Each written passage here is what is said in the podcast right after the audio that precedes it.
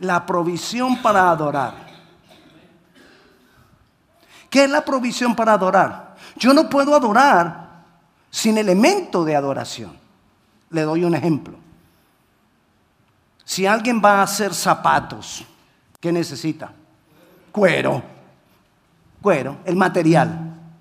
Ok, la provisión para la adoración, de lo que vamos a hablar hoy, es el material que yo necesito para poder adorar. Y el material que yo necesito para poder adorar, le voy a repetir el versículo que nos vamos a memorizar, que es el que acabo de leer. Como todas las cosas que pertenecen a la vida y a la piedad, todas las cosas, mire, todo pertenece que pertenece a la vida y a la piedad, nos han sido dadas por su divino poder. Es decir, todo lo que viene de Dios para nosotros, nos viene mediante el conocimiento de Él. Ese es el material ese es el elemento que nosotros necesitamos para adorarle. El conocimiento de quién Él es. Entre más yo conozca a Dios, tengo más material para adorarle. Entonces, como entre más material yo tenga para adorar, más le voy a poder adorar. Y Él nos creó, una de las propósitos o de las razones por las cuales Él nos creó fue para eso, para que le adoremos. Entonces, como el material para adorarle, es que el conocimiento de Él, entonces Él mismo quiere, Él mismo dispuso y Él mismo prepara el estarse revelando a nosotros. Porque Él mismo nos da el material para adorarle. Es decir, la adoración viene de Dios y vuelve a Dios. Pero ¿cómo viene de Dios? Viene el conocimiento, la revelación de quién Él es para que yo le adore. Entonces Él se revela a mí y yo le adoro y esa adoración llega a Él, va a Él. Dios quiere mostrarse a sus hijos. Él quiere darse a conocer para que le amemos, para que le adoremos, para que podamos caminar en el camino de la piedad. El versículo comienza diciendo que todo lo que, pertenece a la vida y a la piedad. El camino de la piedad, ¿qué es? El camino de la piedad es hacer lo que Dios quiere que nosotros hagamos. La piedad es la vida que Dios espera de nosotros. Una persona piadosa es una persona que está viviendo lo que Dios espera que vivamos. Eso es una persona piadosa. Entonces, dice ahí que todo lo que Dios nos está revelando tiene que ver para que nosotros podamos caminar en ese camino de la piedad. Dios quiere revelarse a sus hijos. Por eso, cuando Dios le pregunta, recuerde que Dios está con los discípulos y les dice, ¿quién dicen ustedes que soy yo? Y Pedro,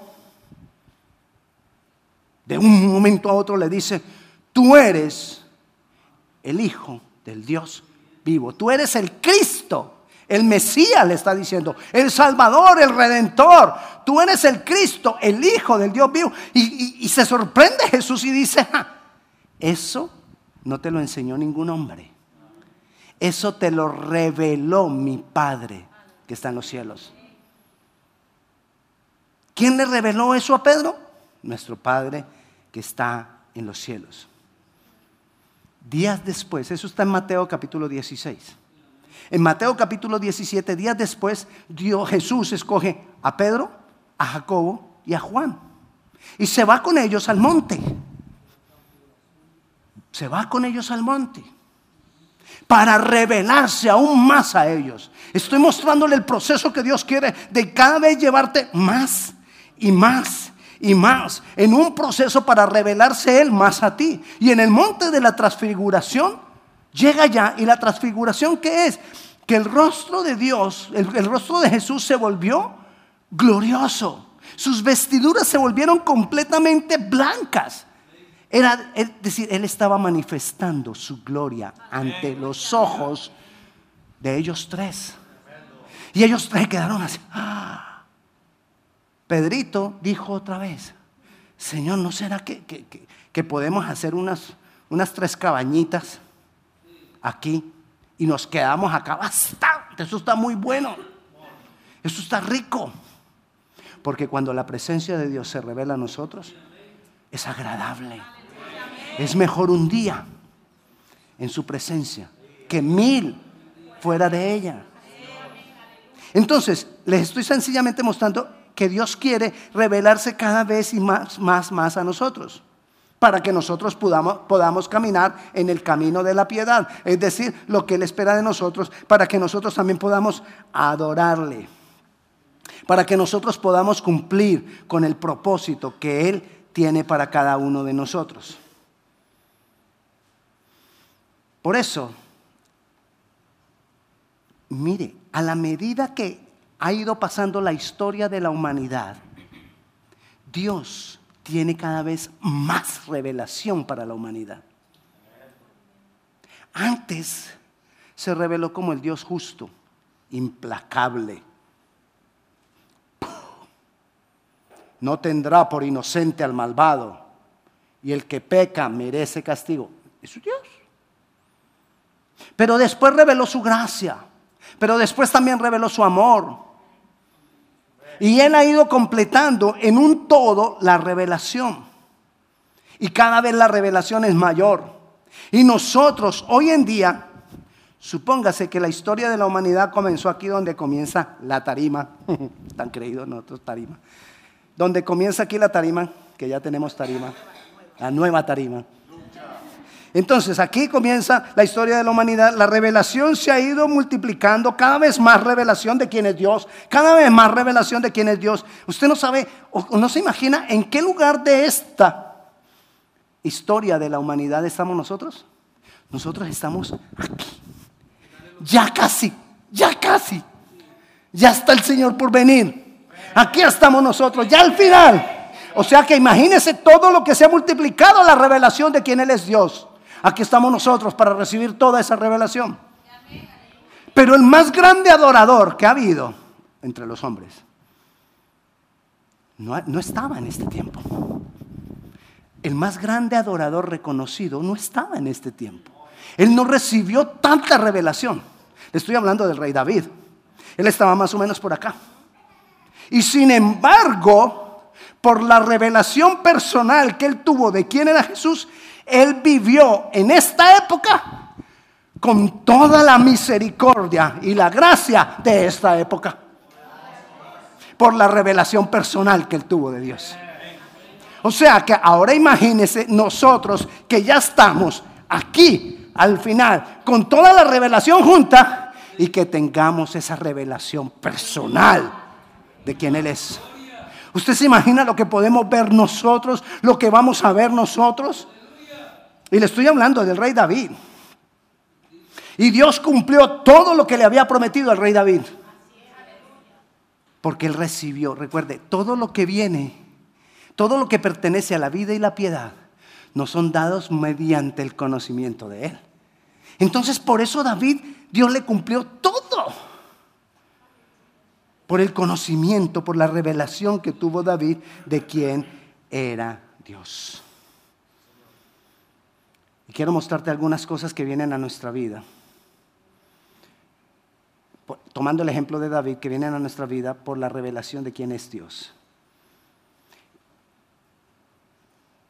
Por causa de la revelación de quién es Dios, David, y esto es bien importante, David aprendió a esperar en Dios. David empezó, aprendió a esperar en Dios, porque sabía en qué Dios había confiado, porque sabía en quién él había confiado. Y entonces Dios, al, esperar en él, Dios lo fue llevando por el camino que Dios tenía para él, el camino de la piedad. Dios lo fue dirigiendo. ¿Cometió errores David? Sí, cometió errores. ¿Y pecados? Sí, pero los afrontó como Dios esperaba que los afrontara. Y por eso Dios dijo de David que tenía un corazón conforme al corazón de Dios. Tener un corazón conforme al corazón de Dios es que el conocimiento que yo debo tener de Dios lo tengo. Porque entonces lo que hay en mi corazón es conforme a lo que conozco de Él. Entonces, nosotros necesitamos mire lo que nos dice, hecho, le voy a leer rapidito, Hechos, quizás Hechos no está ahí en la, no, está ahí en las, en las notas, pero le voy a decir lo que dice Hechos, Hechos capítulo 13, versículo 22. Se lo voy a leer rapidito, dice así. Quitado este, les levantó, hablando de Saúl, el rey anterior, les levantó por rey a David, de quien dio también testimonio diciendo, he hallado a David, hijo de Isaí, varón conforme a mi corazón, quien hará todo lo que yo. ¿Usted se imagina que Dios pueda pensar eso de uno? Que Dios pueda decir eso de uno. Yo sé, yo sé que tú te equivocas. Yo sé que tú haces cosas erradas, pero yo sé que tú vas a terminar haciendo todo lo que yo quiero. Pero ¿por qué Dios podía tener esa confianza en David? Porque sabía que Dios le conocía a él. Tener un corazón conforme al de Dios no es únicamente no pecar. Tener un corazón conforme a Dios es también saber cómo actuar después de pecar. Un verdadero arrepentimiento. Pero todo esto puede obrar y manifestarse en, mi vida en la medida que yo conozco a Dios, a Jesús, al Mesías, al Redentor. Y en cuanto más revelación yo tenga, más adoración tendré. Porque esa la, eso es lo que yo necesito, es el material. David entendió que él para toda situación, él necesitaba acudir a Dios. David entendió que su, que su victoria dependía de su relación con Dios. Mi hermano, no es nada saludable obrar en la carne. No es nada sabio obrar por impulsos. Para nada. Necesitamos, por el conocimiento de Dios, aprender a esperar en Dios. ¿Por qué David esperó en Dios? Porque él tenía una revelación y se lo repetiré y se lo repetiré y se lo repetiré. Porque él tenía una gran revelación de quién es Dios. Es decir, tenía provisión para adorar. Mi provisión para adorar solo vendrá de Dios. Mire la situación de David. David era muy allegado a Dios, perdón, muy allegado, bueno, era allegado a Dios, pero lo que le quiero decir es muy allegado al rey Saúl. Era el yerno del rey Saúl. Desde jovencito iba a la casa del rey Saúl a tocar el arpa. Y los espíritus que atacaban al rey Saúl huían cuando David tocaba el arpa. Y yo no creo que los espíritus se fueran por, ay, qué buen músico es que es ese, ese musicazo. No era porque él fuera un buen músico. Era porque la revelación de quien era Dios, la presencia de Dios estaba con David. Y cuando la luz viene, las tinieblas huyen. Pero ¿dónde, ¿dónde vino todo eso? De que David tenía conocimiento y revelación de quién era Dios. Entonces, David tocaba su instrumento y los espíritus se iban. David mató a Goliat y dio triunfo al pueblo de Dios en el tiempo del rey Saúl. Pero de un momento a otro, Saúl quiere matar a David. Y ese es el problema cuando nosotros no continuamos en el conocimiento y en la revelación de Dios. Dios escogió al rey Saúl. Fue escogido por Dios. Pero el problema del rey Saúl es que él no continuó en el conocimiento y en la revelación de quien Dios era. Y como no continuó, no pudo caminar en el camino de la piedad. Y como no pudo caminar en el camino de la piedad, las cosas él las hacía por impulsos. Las cosas él las hacía en la carne y por una canción se llenó de celos, de rencor y quiso matar a su yerno. ¿Usted se imagina esa situación? Nosotros lo vemos así como, pero era una situación de familia. Era una situación en la casa, era un problema en casa. El suegro tratando de matar al yerno por una canción. Porque cuando David mató a Goliat, entonces compusieron una canción. Saúl mató a sus miles, David a sus diez miles. Y, Saúl, ¿cómo así? mil para mí y diez mil para él. No, eso no puede ser. No falta sino que me quite el reino. No, no falta sino que me quite todo lo que tengo. Ya se me llevó una hija, no, se me va a llevar todo. Y eso llenó el corazón de Saúl. Y Saúl empezó a perseguir a David para matarlo. Pero recuerde, David esperaba en Dios. Y quiero que vayamos al Salmo 142. El Salmo 142 es un másquil de David que escribió cuando estaba en la cueva. Y dice, David estaba en la cueva, fue cuando le tocó salir corriendo de la casa, porque su suegro, imagine que el suegro lo vaya a matar a uno. El suegro lo iba a matar, le tiró una lanza y si él no se quita, se la clava y le tocó salir corriendo. Gracias a Dios la esposa de David lo ayudó para que se escapara. David se escapó, huyó y estaba en la cueva. En la cueva tuvo la oportunidad de matar a Saúl. Pero como David no obraba en la carne, ni por impulsos, sino que por el conocimiento que él tenía de Dios, él esperaba en Dios y así podía caminar en el camino de la piedad. Entonces por eso David no hizo nada. Algunos diríamos, semejante oportunidad que le da Saúl. Saúl se, metió solito a la cueva y allá estaba David. y Saúl no dice específicamente qué estaba haciendo. Algunos en algunas películas lo muestran haciendo algunas cosas, otros lo muestran dormido. El hecho fue que David le cortó el borde de su, de su capa para mostrarle y decirle, mira, si yo hubiera querido te hubiera matado. Pero yo no obro por impulsos. Yo no obro en la carne. Yo espero en mi redentor. Porque mi redentor es propicio. Ser propicio es que es preciso, es oportuno.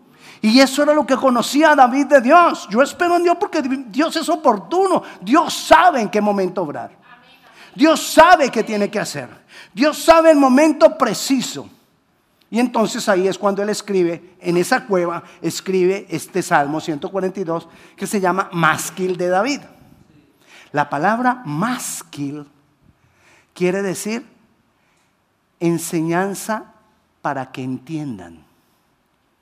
O enseñanza para los entendidos. O como decía Jesús, el que tiene oídos para oír, que oiga. Es decir, que nosotros para entender la palabra tenemos que tener un corazón dispuesto. Esos son los entendidos, los que tienen un corazón dispuesto. O sea que cuando usted dice, ay, yo no entiendo la palabra,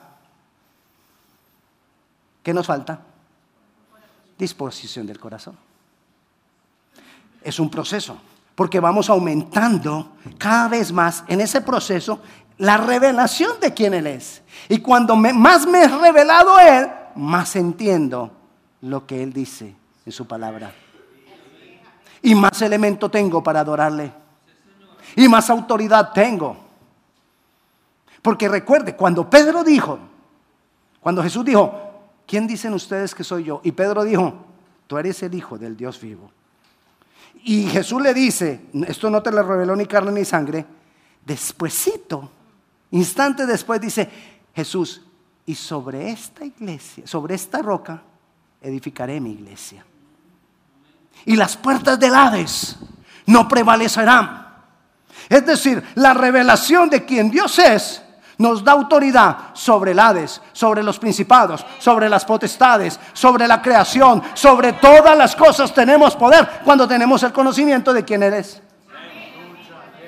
Y cuando voy caminando más y se va multiplicando ese conocimiento y esa revelación de quién Él es, se va, se va multiplicando en mí, también se va multiplicando la revelación de la palabra y la autoridad que tenemos nosotros.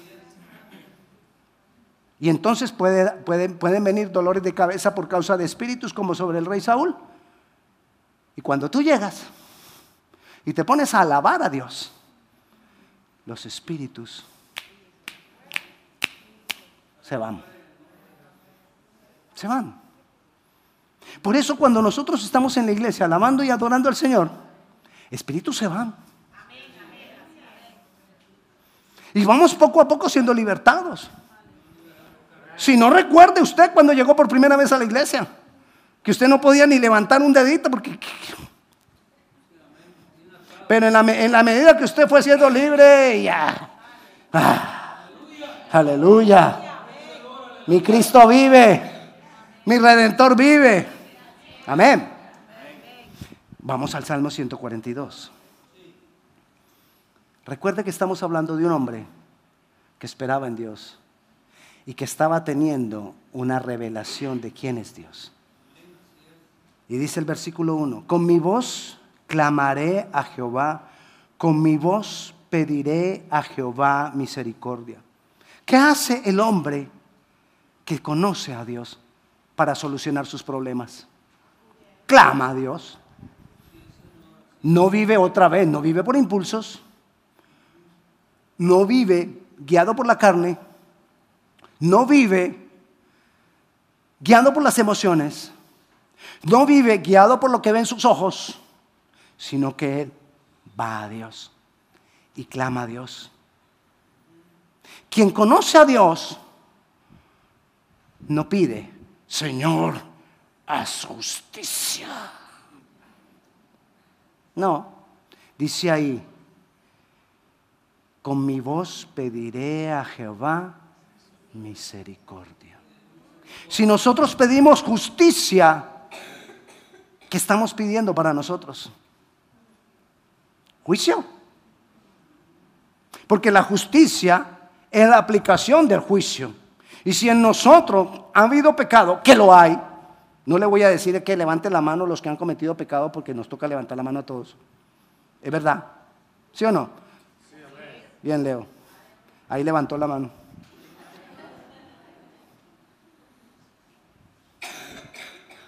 No podemos pedir entonces justicia porque vendría juicio. Tendremos que pedir siempre misericordia. No hay nada que tú y yo merezcamos. No hay nada tan grande que tú y yo hayamos hecho para merecer de Dios. Todo lo que nosotros recibimos de Dios es por su misericordia. Entonces cuando nosotros conocemos a ese Dios misericordioso, cuando le clamo, clamo por su misericordia. Mira todo lo que yo he hecho, Dios, mira mi esfuerzo. No. Clama por su misericordia. Versículo 2. Dice, delante de Él expondré mi queja. No se la voy a exponer a mi mejor amiga. No. Ni siquiera para que ore. Vení te cuento para que oremos. Es que fulanita me hizo esto y esto y esto y esto y esto y me tiene hasta acá. No. Nuestra queja presentémosla delante de Dios. Que si tú tienes razón, Él obrará. Él hará. Él se manifestará. Nuestra queja es ante de Dios, ante Dios y no ante los hombres. Delante de Él manifestaré mi angustia. Es lógico que vamos a estar angustiados en muchos momentos. Pero ¿ante quién va a ser, va, a ser manifestada tu angustia? Ante Él. ¿Para qué? Yo vengo ante Él, manifiesto mi angustia y puedo ir ante los hombres y estar en paz y que vean mi rostro en paz. Así estén problemas. Y no es hipocresía. Es que yo me pude venir a descargar delante de Él. Y aquí ya estoy livianito. Delante de ustedes. Ah, es que el pastor no tiene problemas.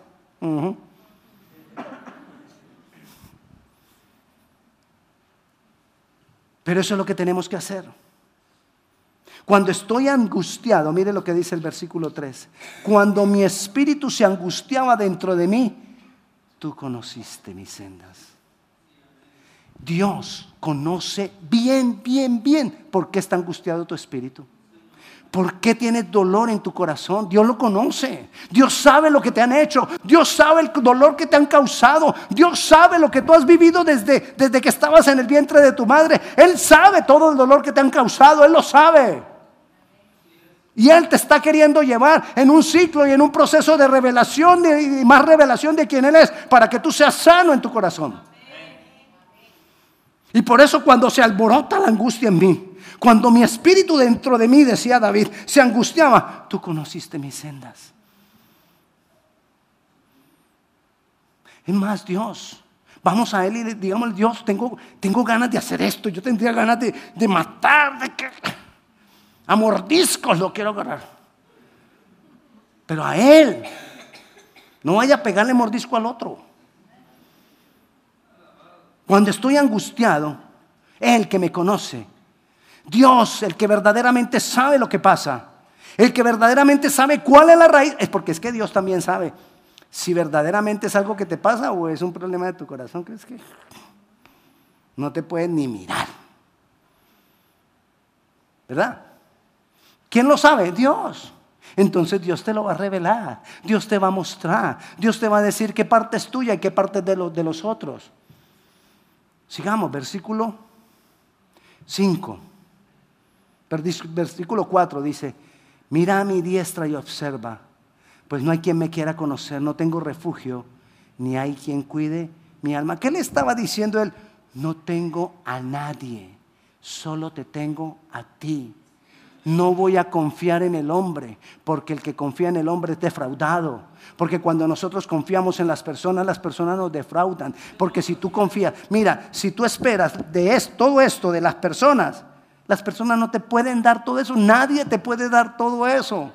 Entonces la persona quizás te dé la mitad y como te dio la mitad, mira todo lo que te defraudó. La otra mitad quedaste defraudado. Y como la otra mitad te defraudó, ya yo pensé que él era yo pensé que me iba a hacer feliz. Nadie te puede hacer feliz sino Dios. Nadie puede llenar tus vacíos sino Dios. Y entonces tú, lleno por el Señor, podrás hacer feliz a otros. No esperes tanto de la gente, espera de Él. No dejes que te defrauden. ¿Cómo es no dejar que me defrauden? No esperes de la gente. Porque si tú no esperas de ellos, ellos no te pueden defraudar. ¿De qué te van a defraudar si no esperas?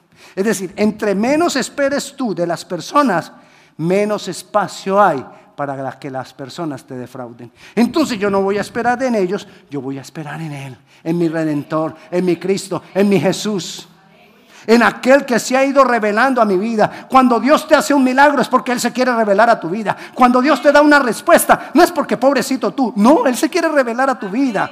Cuando Dios habla contigo, te da una revelación de la palabra, Él se quiere revelar a tu vida. Cada que Dios hace algo, cualquier manifestación, si de pronto estamos en medio de la alabanza y tú sudas, y tú lloras o, o sientes fuego o lo que sea, es porque Dios quiere revelarse a ti no más. Porque quiere ir multiplicando la revelación de quién Él es sobre ti. Eso es personal. Es personal porque aquí en la iglesia no todos vamos a recibir la misma revelación al mismo tiempo. Porque eso depende de mi relación con Dios. Versículo 5. Clamé a ti, oh Jehová, y dije, cuando clamamos a Dios, ¿cuáles son nuestras confesiones? ¿Qué digo yo cuando clamo a Dios? O sencillamente lloro y lloro y lloro y lloro y lloro y lloro y no digo nada de la revelación que tengo de Él. Pero cuando yo clamo y empiezo a decir lo que Dios ya me ha revelado de quién Él es, entonces Él obra. Entonces dice, clamé a ti, oh Jehová, y dije, tú eres mi esperanza, tú eres mi refugio, tú eres mi porción en la tierra de los vivientes. Estoy en medio de hombres, hombres malos, hombres perversos. Estoy en medio de mucha gente. Pero tú eres mi esperanza. Tú eres mi refugio. Y por cuanto tú eres mi esperanza y tú eres mi refugio, nada me tocará. Entonces, ¿cuál es la, lo que yo digo cuando clamo a Él? Muestra la confianza que tengo de Él. Recuerde, es, un proceso de revelación y revelación y revelación de quién Él es. Pero cuando yo estoy acá, entonces voy a confesar, cuando clamo a Él, lo que Él ya me reveló de quién Él es. Y Dios me lo ha revelado a través de mí mismo o a través de los testimonios que he recibido de otros. Señor, yo vi que tú le hiciste este milagro a Freddy. Yo vi que tú le hiciste este milagro a Lolita. Yo vi que tú le hiciste este milagro a fulanito. Yo vi que tú le hiciste este milagro a fulanito. Así que yo creo que tú eres mi esperanza. Que tú lo puedes hacer conmigo. que tú lo puedes hacer con mi familia, que tú lo puedes hacer en mi casa. Porque he visto cuando tú lo haces. Pastor, y si yo no he visto cuando tú lo hagas, vea la palabra. La palabra es la mayor revelación de quién Él es. ¿Qué dice la palabra que Él es? Entonces eso es lo que tú tienes que decir. Una vez más, David diciendo lo que Dios es. Escucha mi clamor porque estoy muy afligido. Mire lo que dice el versículo 7. Ya entendió la situación de David. Tanto dolor, tanta angustia. Y dice en el versículo 7, saca mi alma de la cárcel para que alabe tu nombre. Pareciera que estaba tan acongojado, tan afligido, porque lo repite varias veces, tan afligido de ver esa persecución tan tremenda de su suegro. Ya no le voy a decir más rey Saúl para que usted entienda que era un problema familiar. De su suegro, que lo andaba persiguiendo. Era tanta su angustia que él no podía sentir libertad de alabar, libertad de adorar. Pero cuando tú tienes revelación de quién Él es, por causa de esa revelación de quién Él es, tú recibes revelación de cómo estás tú. Y entonces David entendió, yo no puedo alabar, no porque el grupo de alabanza no esté bueno.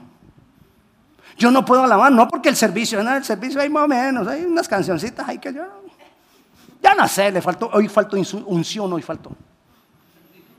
Cuando yo tengo conocimiento de Dios, Dios me muestra mi condición.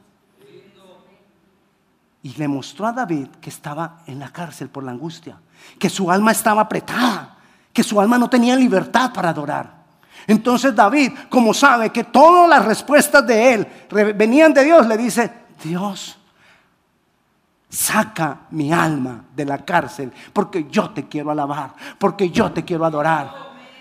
Yo tengo provisión de quién eres tú para adorarte, para alabarte, pero la angustia no me deja. Saca mi alma de la cárcel. Dame libertad porque te quiero adorar.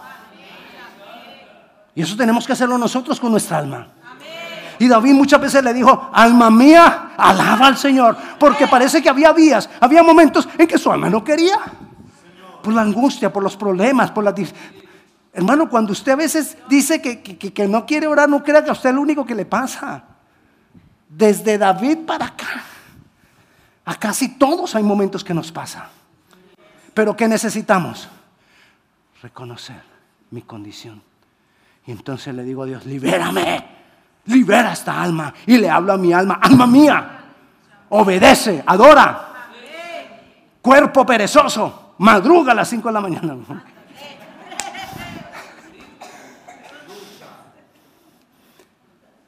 Una vez más, David hablándole al Señor. Y termina diciendo, me rodearán los justos, porque tú me serás propicio. Confesiones en el clamor. Yo sé que tú vas a obrar en el momento indicado. Yo sé que tú vas a ser oportuno en el momento que más lo necesito. Dios no va a dejar que tú seas tentado más de lo que tú puedes resistir, dice la palabra. Dios no te va a abandonar. Entonces cuando usted diga, yo estoy que desfallezco, no, usted todavía aguanta. Si Dios no ha orado es porque usted aguanta. Si Dios no ha dado la respuesta es porque usted está más fortalecido de lo que usted cree.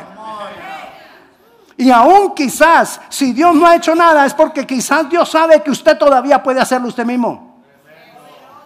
Mm, con la guía de Él. Pero necesito la guía de Él. Necesito la revelación de Él.